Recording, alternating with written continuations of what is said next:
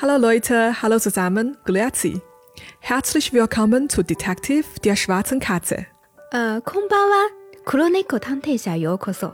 好标准的播音腔啊，草莓。开玩笑，我是按照那个声优的播放方式，真的吗？真的那你多说两句，你多说一点，多说一点，你那个太短了。没有太多了吧？Pod Podcast，哎呦，黒黒猫野探偵者蛮简直 Podcast。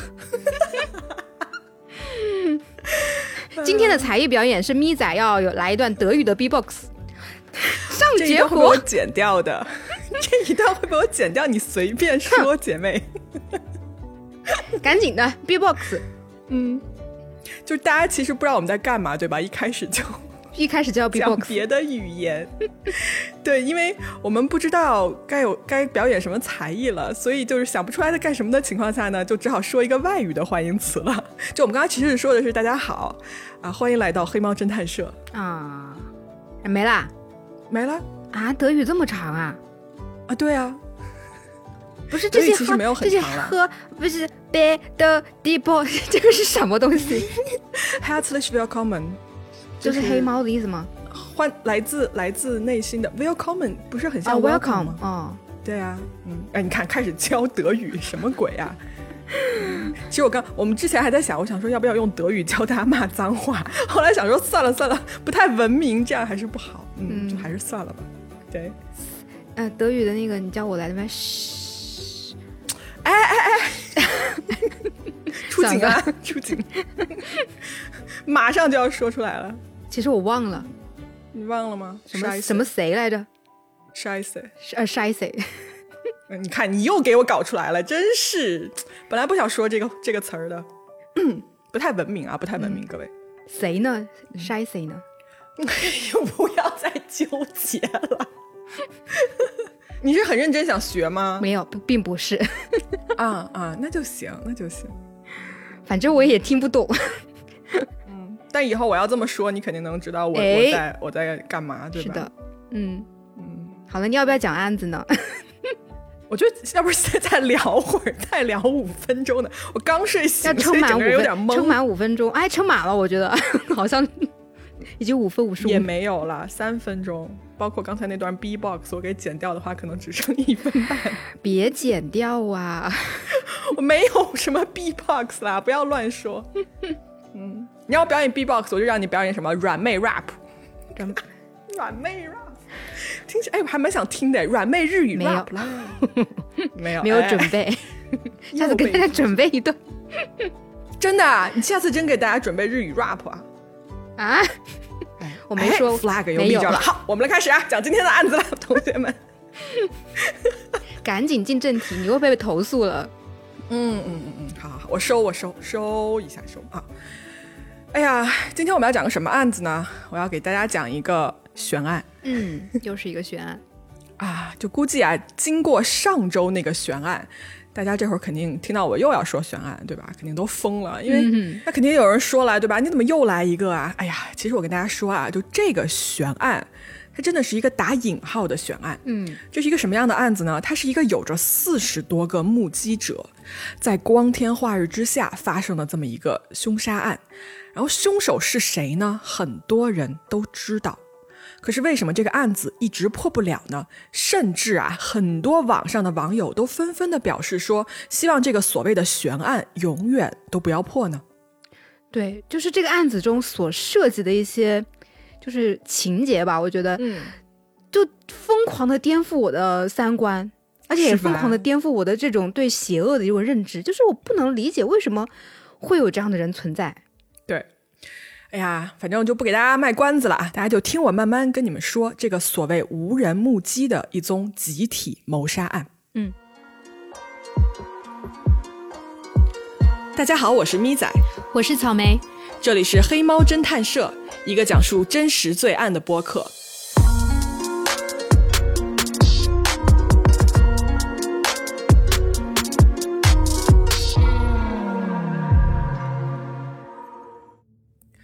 讲今天的故事之前呢，我们先来认识一下今天的主人公。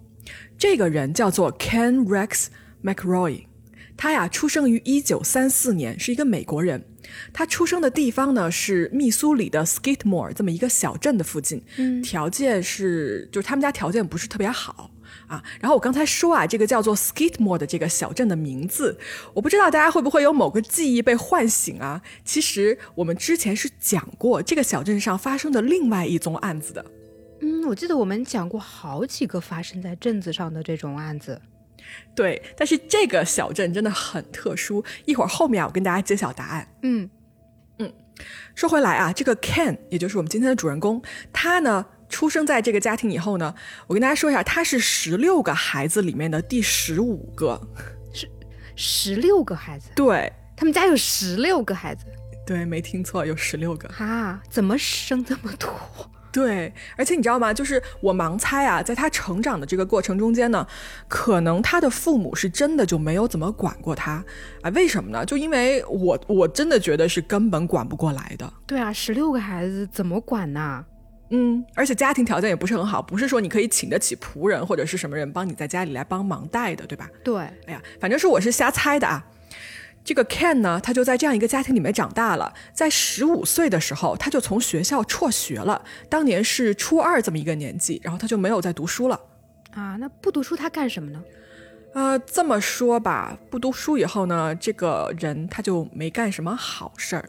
嗯，他呀，就逐渐因为各种各样非常差劲的这种行为啊，就被人们所知。比如什么呀，小偷啊、流氓、强盗，这全都是他名声在外的。呃，这么一些干过的事情，嗯，他从十五岁辍学开始，在后面的二十多年甚至三十多年里面，这个哥们儿基本上是无恶不作。嗯，他都做了一些什么事情呢？嗯，首先你听我说，他什么都偷，比如说啊，偷别人家那个庄稼里的谷子啊，然后偷汽油、偷酒、偷别人家里面的古董，还偷人家农场里面的牛和羊什么的。嗯那不就是属于小偷小摸这种吗？偷牛羊，我觉得已经是大偷大摸了，算吗？算呀！而且你要真觉得，就这个人他只是一个惯偷而已，那你真的就是小看他了。他呀，在他的种种劣迹中间，他有很过分的一点，就是这个人是一个恋童癖啊。嗯，是什么？说到恋童癖这件事情，那个草莓老师肯定怒火蹭的一下就起来了。嗯，是，嗯，因为我们最近在那个看理想那一集里面。草莓老师客串了一集，大家感兴趣的话可以去听一听。嗯，对，有关于女童保护的内容。嗯，对对，主要是介绍一下儿童保护方面的一些内容吧，大家可以去听一下。看理想电台，对我听了一下，反正草莓讲的非常好啊。感兴趣的朋友呢，就就啊一步过去听一下，但是先听我讲完，好吧？好，说回来啊，什么意思呢？就是当地人啊。呃，他是这么形容 Ken 的，说他如果想找女朋友的话，他就会去当地的中学，而且是初中，在那儿蹲着，然后寻找他的所谓猎物啊。这这是什么人啊？在他的一生中啊，他跟不同的女人生了大概十多个孩子。怎么又是十个十个的生？嗯，就那个年代真的很能生，我发现，嗯，就不做什么避孕措施吧。我我我也不知道啊，可能是当时就是鼓励吧，可能是地广人稀，就是在家也没什么别的事儿干。哎，扯远了啊。嗯，他的第二任妻子呢，Alice 啊，跟他在一起的时候，这个 Ken 啊，他就出去乱搞啊，搞这个婚外情。而这一次他婚外情的对象呢，是一个十二岁的女孩。十二岁？对，是不是人啊？不是人啊。这年呢，Ken 是三十五岁了。你想，他看上十二岁的女孩，他们俩。年龄差了二十多岁，对吧？这个十二岁的女孩呢，叫做 Trina McCloud。嗯，他跟这个女孩，就是他看上这个女孩以后，他就单方面宣布说，这个女孩是我女朋友。但其实啊，这段关系根本就不是双方都愿意的。Ken 对这个十二岁的女孩，其实就是一个精神上的 PUA 加上强奸。嗯。而且在两年之后啊，也就是 Trina 这个女孩长到十四岁的时候，她怀孕了，怀上了 Ken 的孩子，就非常离谱。这就是犯罪呀，就可以抓她吧？为什么不抓她？我后面会慢慢解释的。首先，这个怀孕的女孩啊，她就只好辍学，对吧？然后她就搬进了 Ken 跟他的这个妻子 Alice 的家里面，就三个人住在一起。三个人，这是什么奇怪的关系啊？嗯，这关系听起来就比较扭曲，对吧？就比较不对劲。嗯，我呢找不到任何的细节的资料说说这个时期这三个人是怎么相处的，但是大家听一听啊，关于后面发生的一些事情，可以自己判断。呃，在 Trina 这个十四岁的女孩生下了孩子以后，仅仅两周。妻子 Alice 就带着 Trina 就逃走了，从这个家逃了。你想，这个家里面两个女人都一起逃走，我觉得首先这不是一个什么幸福生活的一个征兆，对吧？对，很可能在这个家庭里面有很多的虐待和暴力的情况出现。而且你想，她刚生完孩子两个星期都忍不住要逃走，就我觉得情况之严重是可想而知的。对啊，这难以想象的那种，简直是。对。呃，Alice 跟 Trina 呢就逃到了这个女孩 Trina 的一个继父母家里面，他们俩就躲了起来。嗯，结果啊，这个男的 Ken 他就找了过来，在他的继父母家呢就找到了两个逃走的人。然后大家觉得这个 Ken 会怎么做？你们觉得他会就比如说低头认错啊，或者是至少演一下，对吧？把人接回去吗？嗯，完全不是。这位 Ken 啊，他带着一把枪就过去了。过去了以后呢，他先是一枪把 Trina 这个继父母家养的狗给杀了，然后他就放火烧他们家的房子啊，有毛病吗？就非常之疯，你知道吗？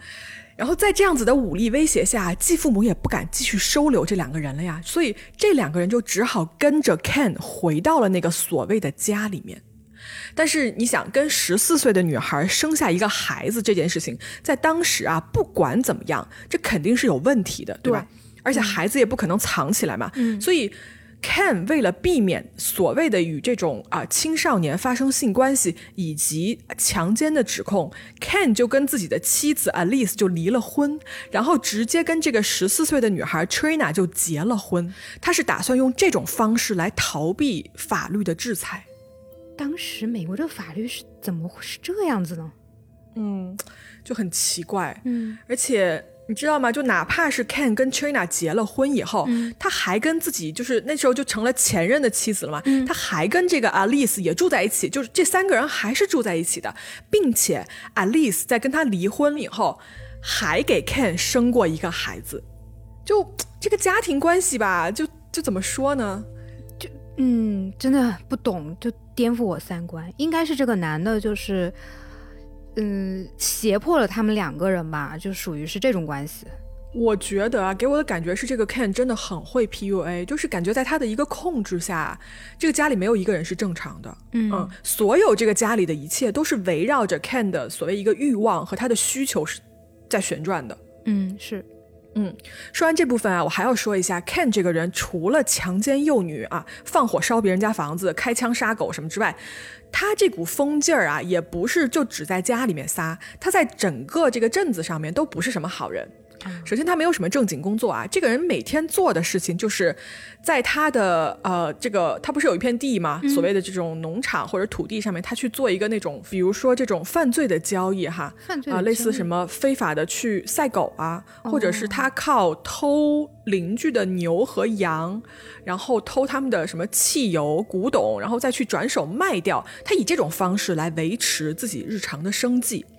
然后他每年啊至少被控三次罪行，嗯，如果你综合起来看，你看他这么多年，以他每次被抓起来被起诉的次数，呃，算一个总量的话，他多达二十一次被抓被捕，然后被指控，二十一次被指控都没有被判刑，对，就离谱的就在这儿，就是这二十一次被起诉里面，回回他都可以全身而退。就是他可以逃脱法律的任何制裁，为什么呢？首先，因为这个人他找了一个律师，律师有这么厉害的吗？嗯，是这样啊，这个律师他叫做 Richard。啊，他呀很擅长钻法律的空子，就他能很有效的让 Ken 免于任何定罪以及任何入狱的惩罚。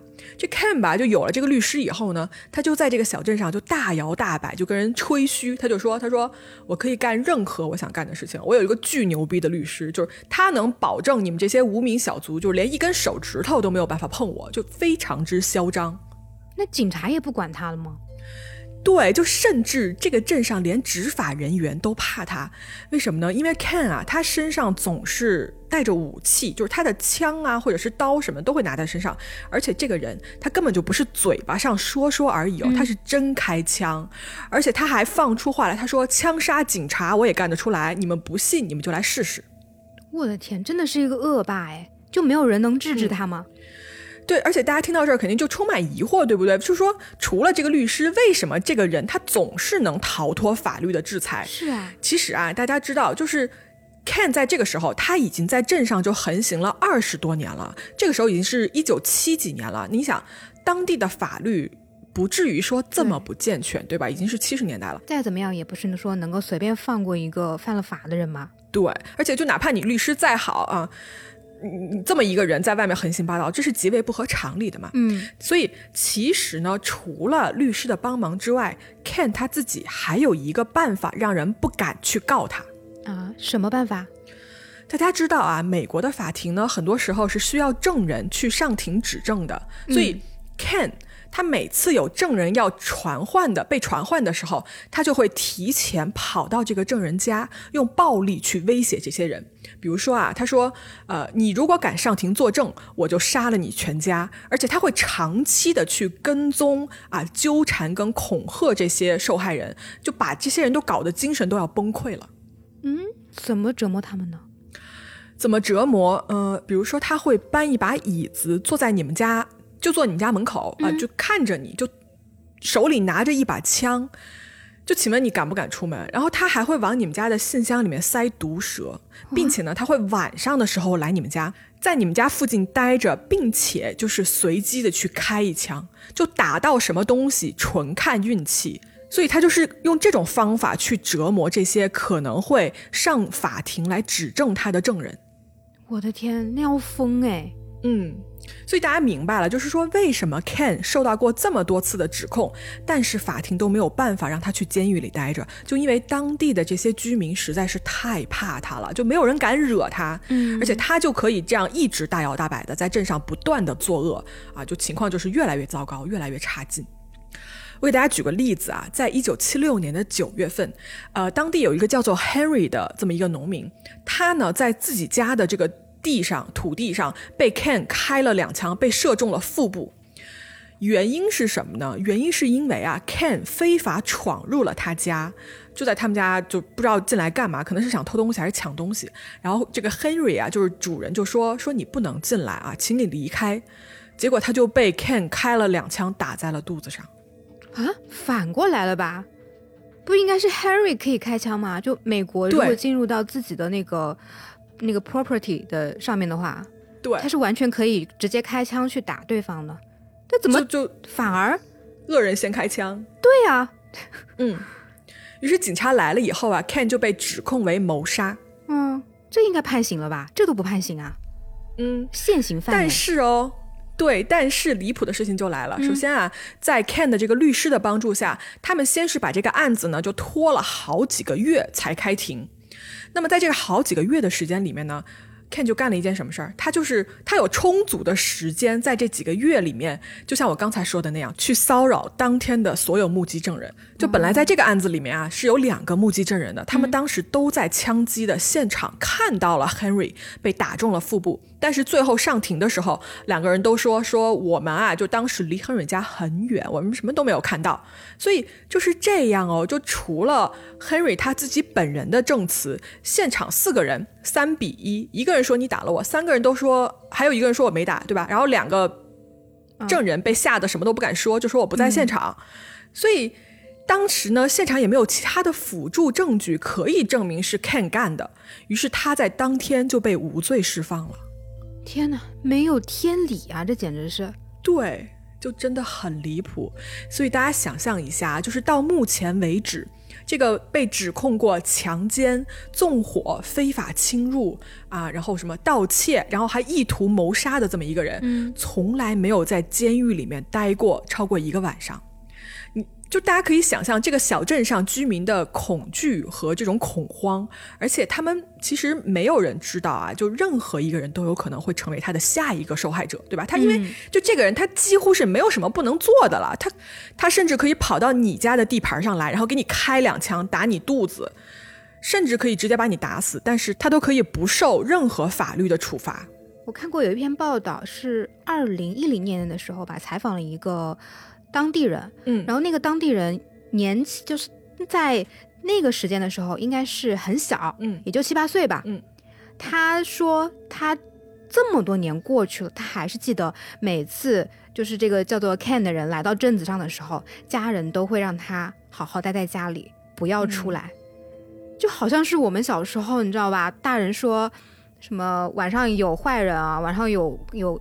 鬼要出来了，你们在家里好好待着，不要出来，是一模一样的，就真的是一个恶魔一样的存在哎。是，我觉得这个时候的这个时期的小镇居民，我觉得整体都处于一种近乎要崩溃的状态，就这么说一点都不为过。嗯。而压倒骆驼的最后一根稻草终于来了。这是一九八零年四月份的一天，在这个小镇上啊，有一家杂货店，这个杂货店的店主呢叫做 Bo。BO，我们我们上一次说 BO 还是一个黑手党对吧？叫这个名字的，嗯，是那个什么木屋案里面的黑嫌疑人的黑帮朋友吧？对，嗯，是这个案子里的 BO 是个什么人？他是一个杂货店的店主，然后他在这个镇上啊很受大家欢迎哈，他是一个怎么说很和蔼的这么一个老头啊，就跟邻里关系也很不错。然后这一天呢，店主 Bo 呢，在他在店里的时候，他看到一个小女孩试图啊，在这个杂货店里面偷一些糖果，所以 Bo 呢就抓到了她。其实啊，这位店主呢，他也没有说什么，他就告诉小女孩说：“哎，你不要偷东西，对吧？这这是不对的一种做法。你这样，糖果我送给你，但是下次你就不要这么做了。”嗯，人很好啊。对啊，我觉得店主真的就很好了，做到这儿，我觉得又教育了小孩儿，对对对，然后很善良的。结果啊，你们猜这个小女孩是谁？是谁？她是 Ken 跟当年那个叫做 Trina 那个小女孩生的女儿。哦，这个时候啊，就是 Trina 已经从当年那个十二岁的女孩长成了大人，并且长成了一个怎么说，就是她也不是一个就是很对劲的这么一个人。嗯，跟这样的人在一起那么久，估计多多少少也会有一些问题的。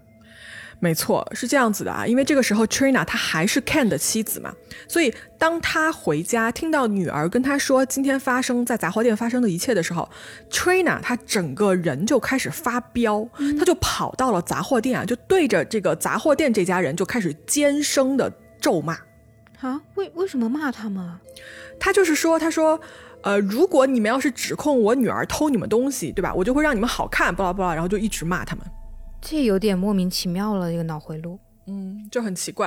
然后大概一个小时之后呢，这个杂货店的门呢就被人一脚踢开。这个时候，Ken 就出现在了门口。啊，他终于来了，嗯，狼来了。不过这个时候啊，出现在门口的 Ken 呢，他倒是什么也没做，他就站在自己这个尖叫咒骂的妻子旁边，就静静的看着他们。然后等到他妻子啊用这些脏话什么的就辱骂啊攻击完了骂累了，他们夫妻俩就一块儿离开了。其实我觉得什么都没做反而更恐怖哎。对，就其实就是有点那种在精神上面给给了你一种威慑力的感觉。对，就他还没有你他没有出招，他就是静静的看着你，你不知道他要干嘛。对，嗯，真的很恐怖。这个人真的很会精神控制，我发现。对，就从那一天开始啊，接下来的几个月，对于杂货店老板这一家人来说，简直就是一场噩梦。嗯，他们每天都会被 Ken 和 Trina 这一对夫妇骚扰。怎么骚扰？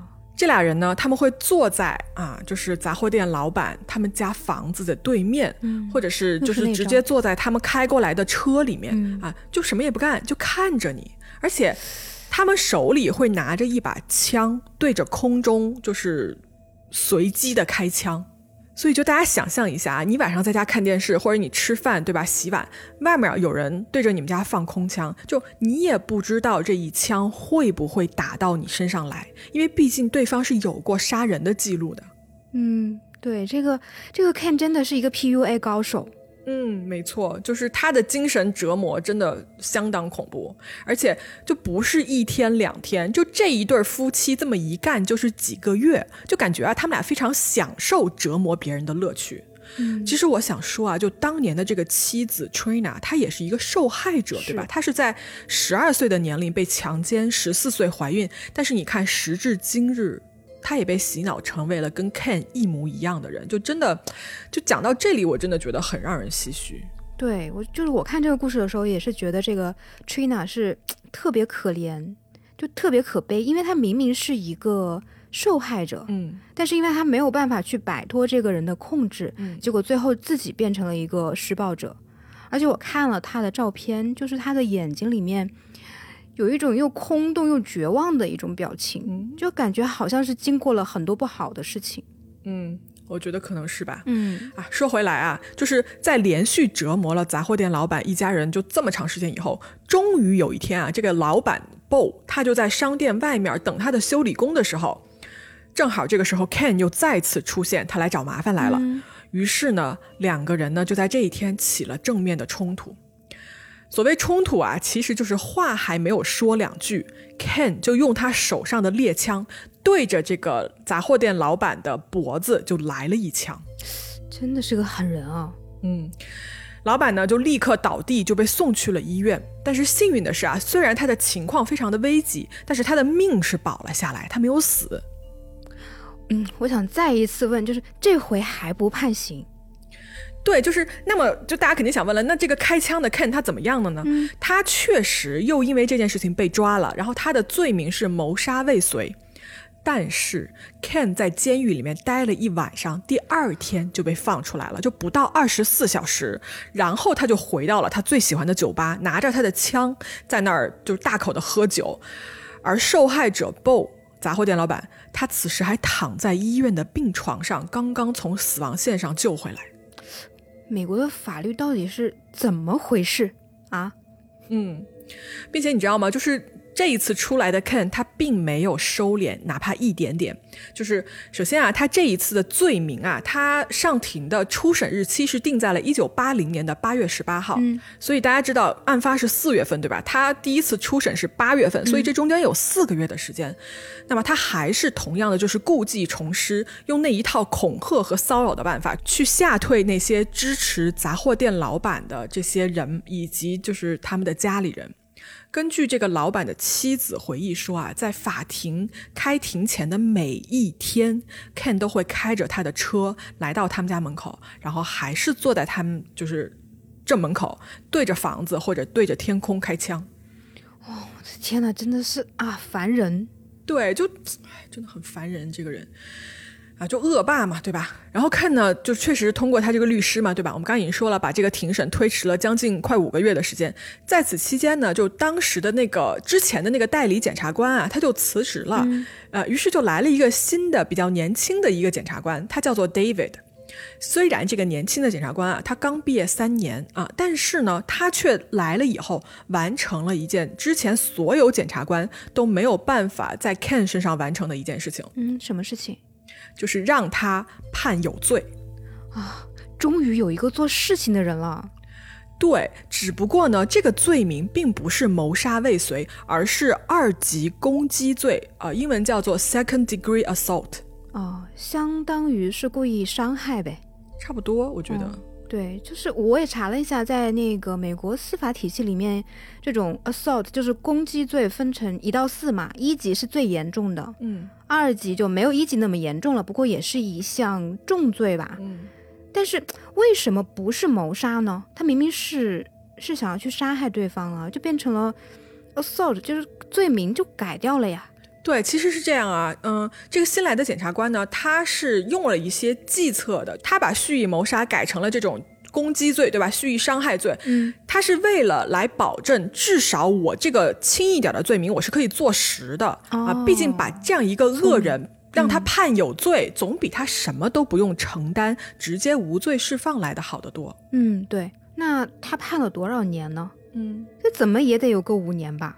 嗯，十几二十年，嗨，呃，他其实这个罪判出来的是一个两年的服刑长度，而且他的保释金是四万美金。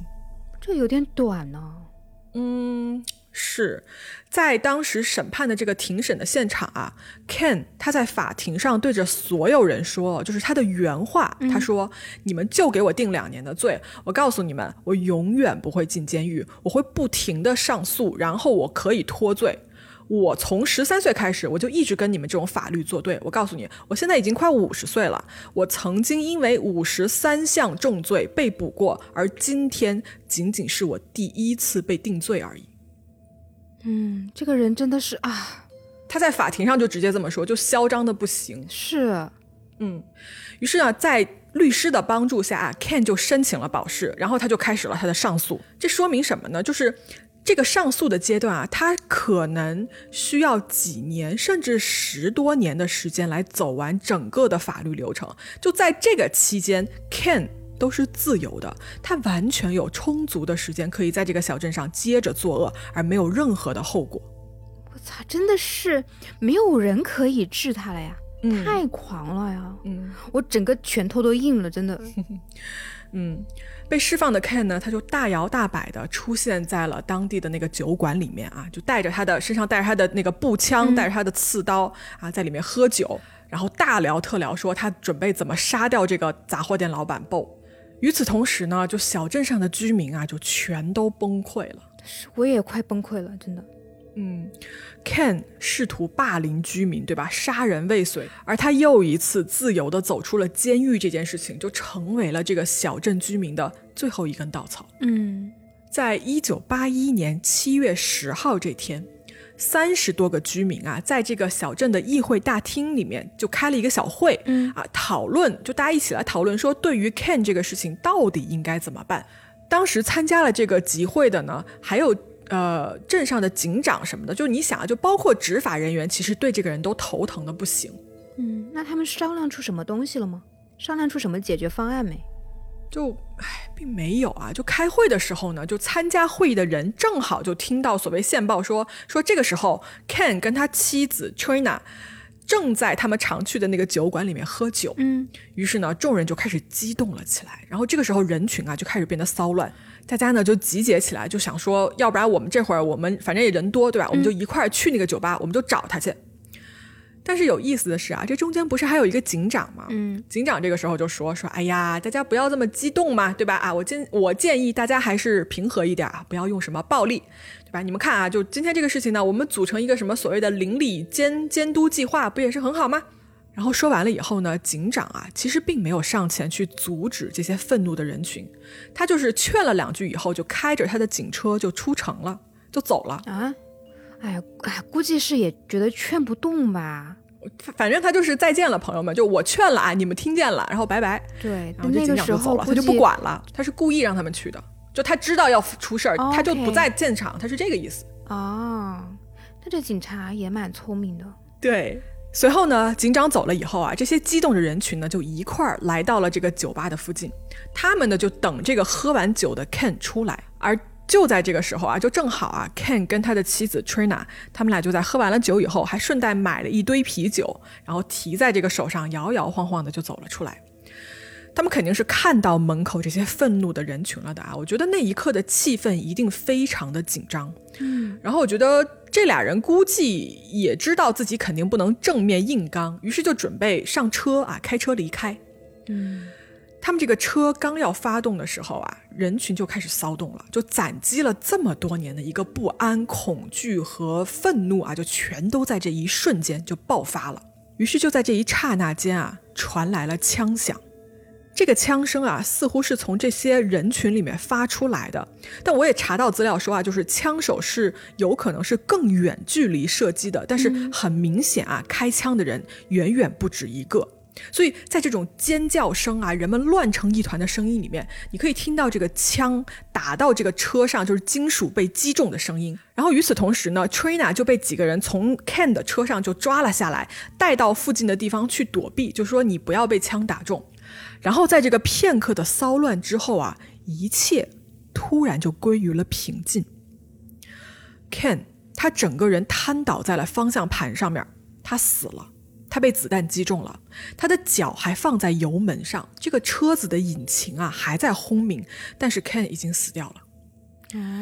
这个时候呢，聚集在车辆周围的人群啊，就开始慢慢的散去了，就大家就跟没事儿一样就走了。就 Ken 这个车子还在轰鸣中嘛，那个引擎没有熄灭嘛，然后也不管，就放在那儿吧，就没有人打电话叫救护车，没有人打电话报警，就这三十多个还是四十多个人啊，就全散了。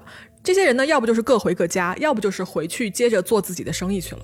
嗯，想想也没有人管，谁会管他呢？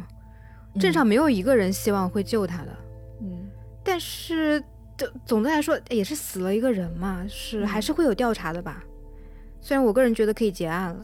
是，警察确实是来了啊！就警察到达现场的时候啊，就 Ken 还倒在方向盘上。然后这个现场附近啊，可以发现的弹壳呢，是表示说子弹至少是来自于两把不同的枪。哦，两把。但是这两把枪从来没有被找到过，就是不知道这两把枪属于谁。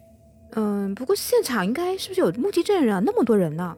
对啊，嗯，警方得知说啊，现场至少有总共四十六名潜在的目击证人，目睹了整个枪击的过程。嗯，但是在这四十多个人里面，没有一个人出来指认说凶手，也就是枪手是谁。大家都说啊，就说不知道啊，我没看到，对不起，警官，我瞎了，我一问三不知，就谁都不说。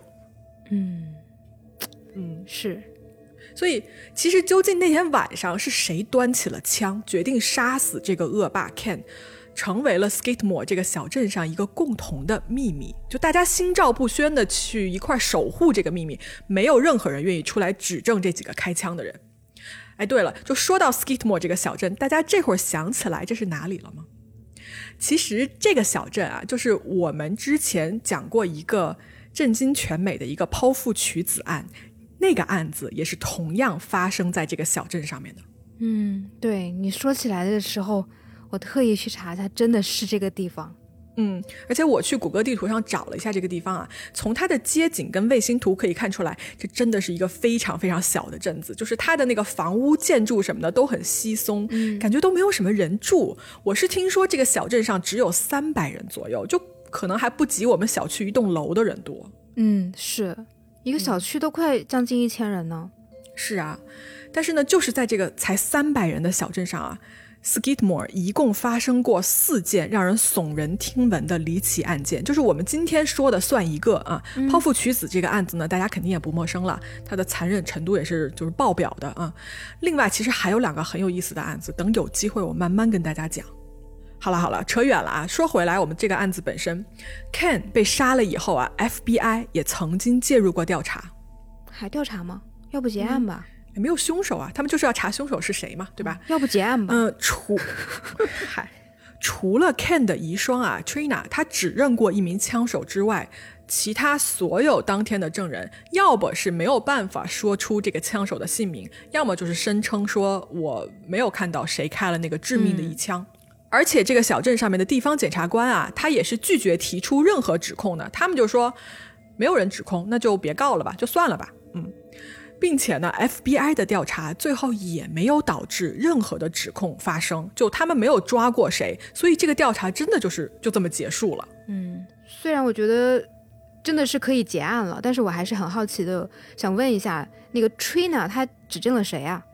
他指控了一个枪手，叫做 Dale。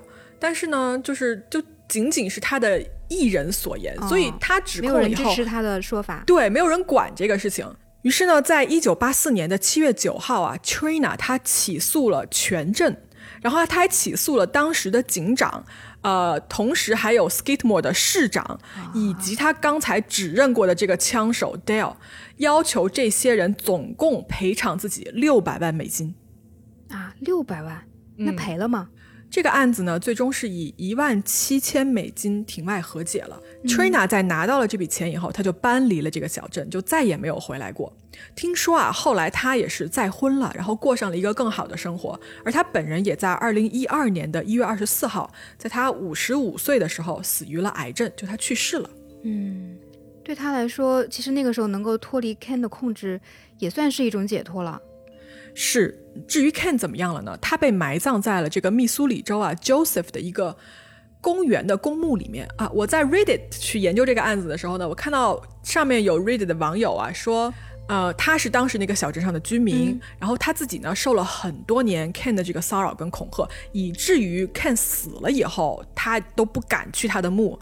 然后这个人他在日记上面写，他说我今年终于鼓起勇气，我做到了。他说我来到了他的墓碑面前，然后在他的墓碑上面撒了一泡尿。他说我觉得这才是他值得的待遇。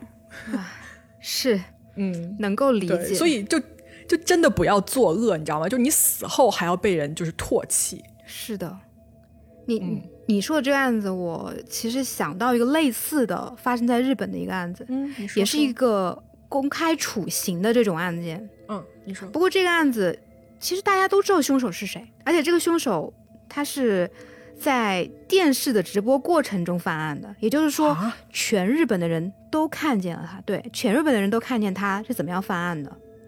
这个案子在日本叫做丰田商事社长被杀事件。嗯，你是要用日语说吗？不，用中文说。好的，你说。你刚刚说的这个案子，它是发生在什么时候来着？一九八几年？八一年，就是他凶就被杀那一天是八一年的七月十号。哦，那这个案子，就是日本的这个案子，其实也是发生在呃上世纪的八十年代，也是八十年代初吧。我们都知道那个时候日本是经历了一个那个叫什么泡沫经济崩盘的一个时期嘛？对，整个经济就特别不行，然后通货膨胀。嗯，嗯，大家都知道，就是在经济特别不行的时候，大家第一印象就是要去买黄金，就是觉得黄金不贬值嘛。是，于是那个时候呢，就好多那种日本人就去买黄金。这个时候有一个叫做 Nagano。他走就是翻译成中文是永野一男的这么一个人，他成立了一家公司叫做丰田商事。他的这个公司的商业模式是什么？他就是卖黄金，嗯的理财产品，就是把那种黄金包装成一个理财产品的形式卖给别人，然后他会提供给别人一个凭证，呃，说你如果你想赎回你的那个钱的时候呢，你拿着这个金券，你就可以把你的钱赎回来了。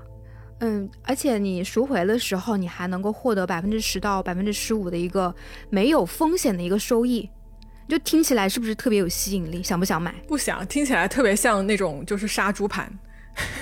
是的，对，哦，但是呢，很多人就是被骗了，嗯，就很多人他们把自己的那种闲置的钱啊，还有资金啊拿出来买。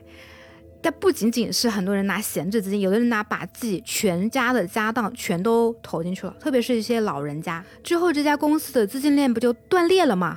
然后大大批的人他要赎回的时候，发现没钱了。嗯，就公司拿着他们呃那些金券去赎赎钱的时候，告诉他们，你们要不就是我们给你一点点钱，要不你就等着吧。嗯，也就相当于说他们手上的这些。之前的那些金券就变成了一个白纸，很多家庭的这种钱就一夜之间就血本无归。是，嗯，据说啊，当时这个公司卷走了有两千亿的日元，嗯，相当于是一百，相当用现在的汇率相当于一百二十亿人民币吧。嚯，好多总之是嗯，巨大的，对，巨大的一笔钱。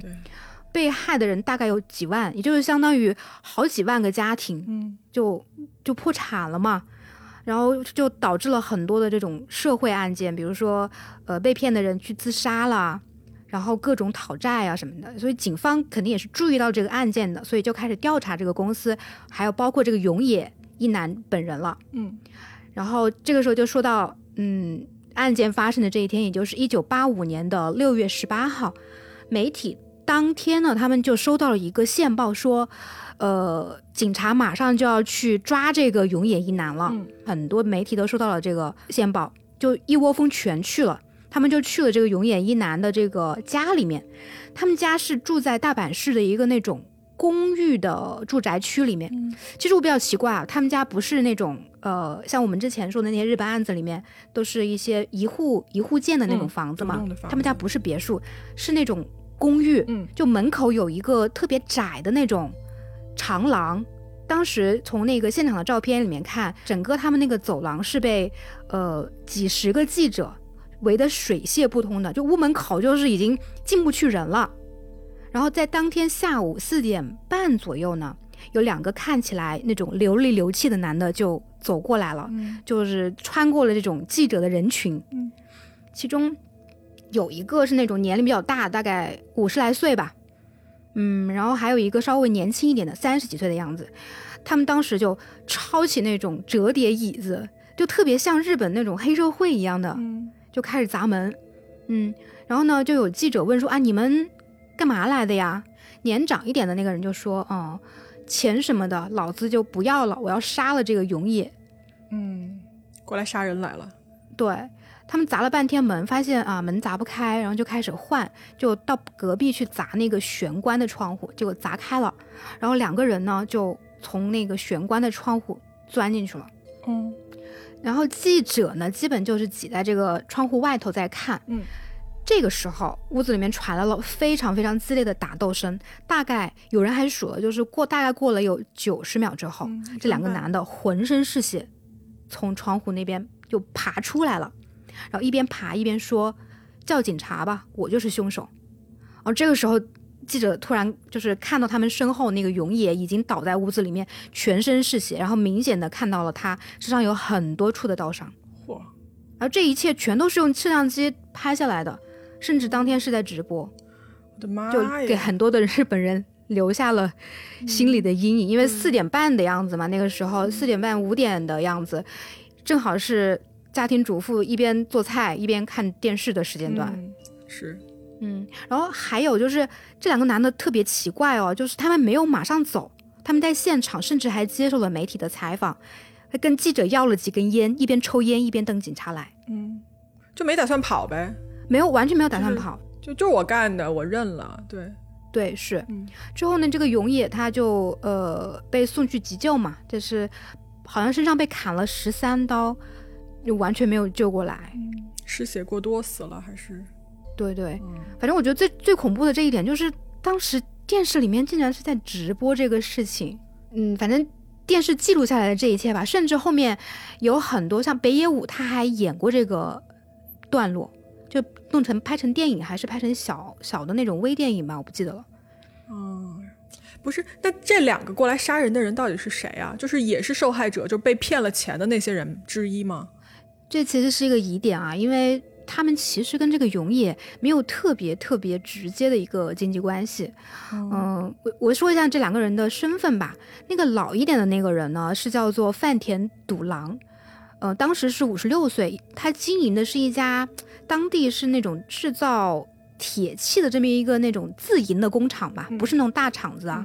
当时也是因为经济危机的原因，他欠了很多钱就倒闭了。另外一个人呢，叫石野正纪，是三十岁的一个人。那他就是一个普通的建筑工人，其实相当于是这个饭田呐、找来帮忙的这么一个人。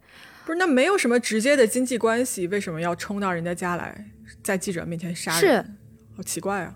呃，其实这个叫做饭田的这个人，他算是有那么一点点关系吧，因为他不是呃经营着一个那种铁器厂嘛，他的铁器厂里面有很多这种呃年龄稍微老一点的这种人，他们其实也是被骗了钱的。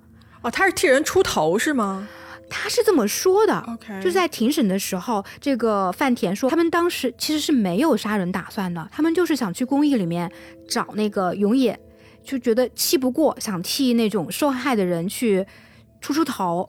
但是进门了之后呢，那个呃永野说来呀来呀，他们就可能就一时被激发起了那种杀人的欲望嘛，就直接把人杀了。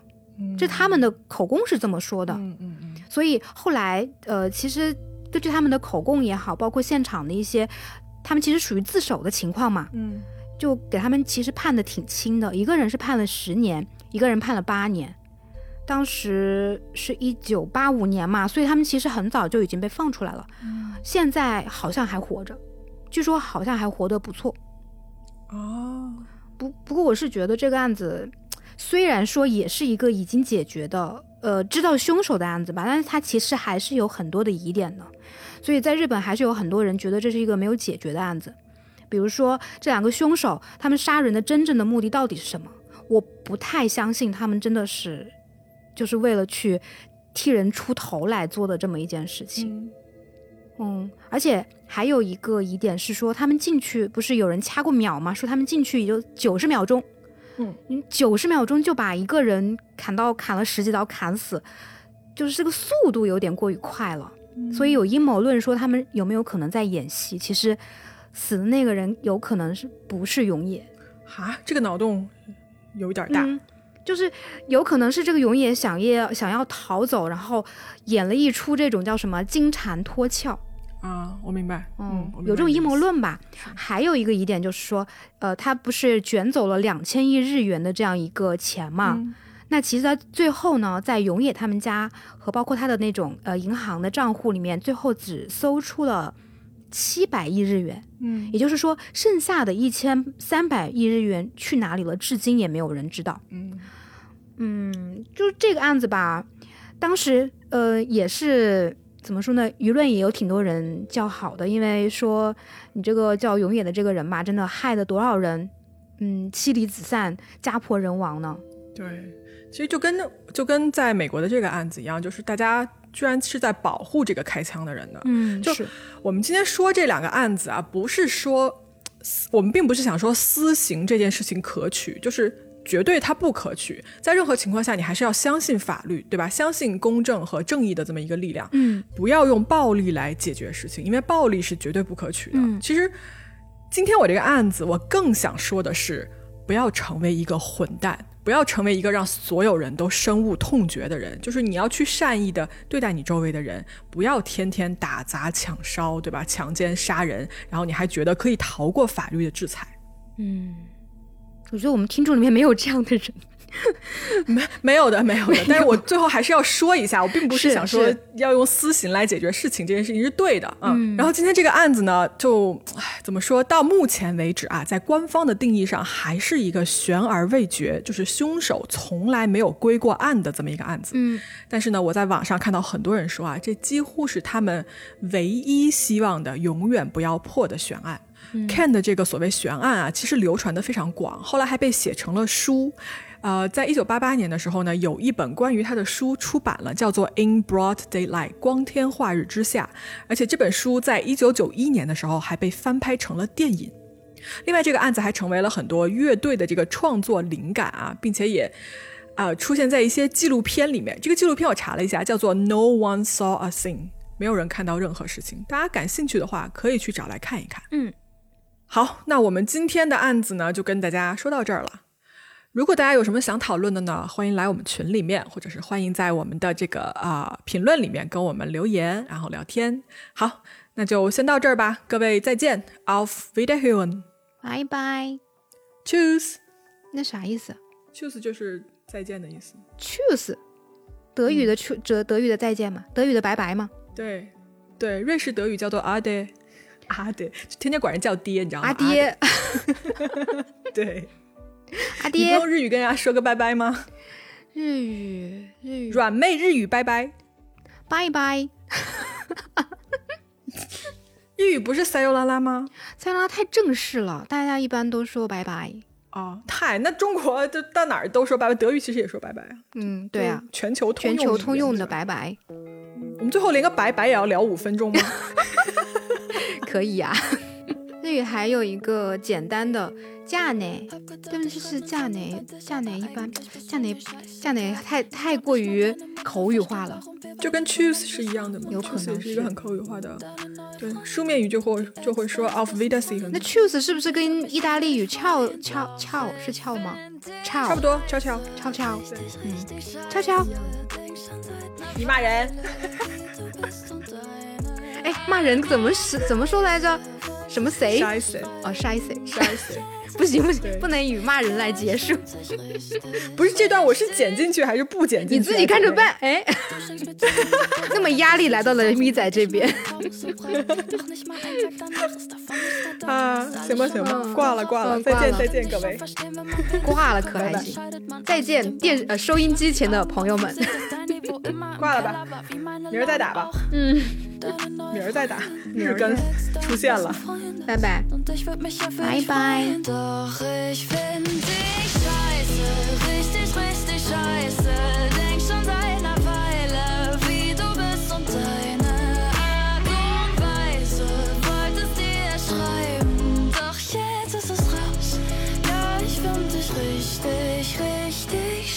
scheiße. Wolltest dir schreiben, sag es lieber leise. Ja, ich find dich richtig, richtig.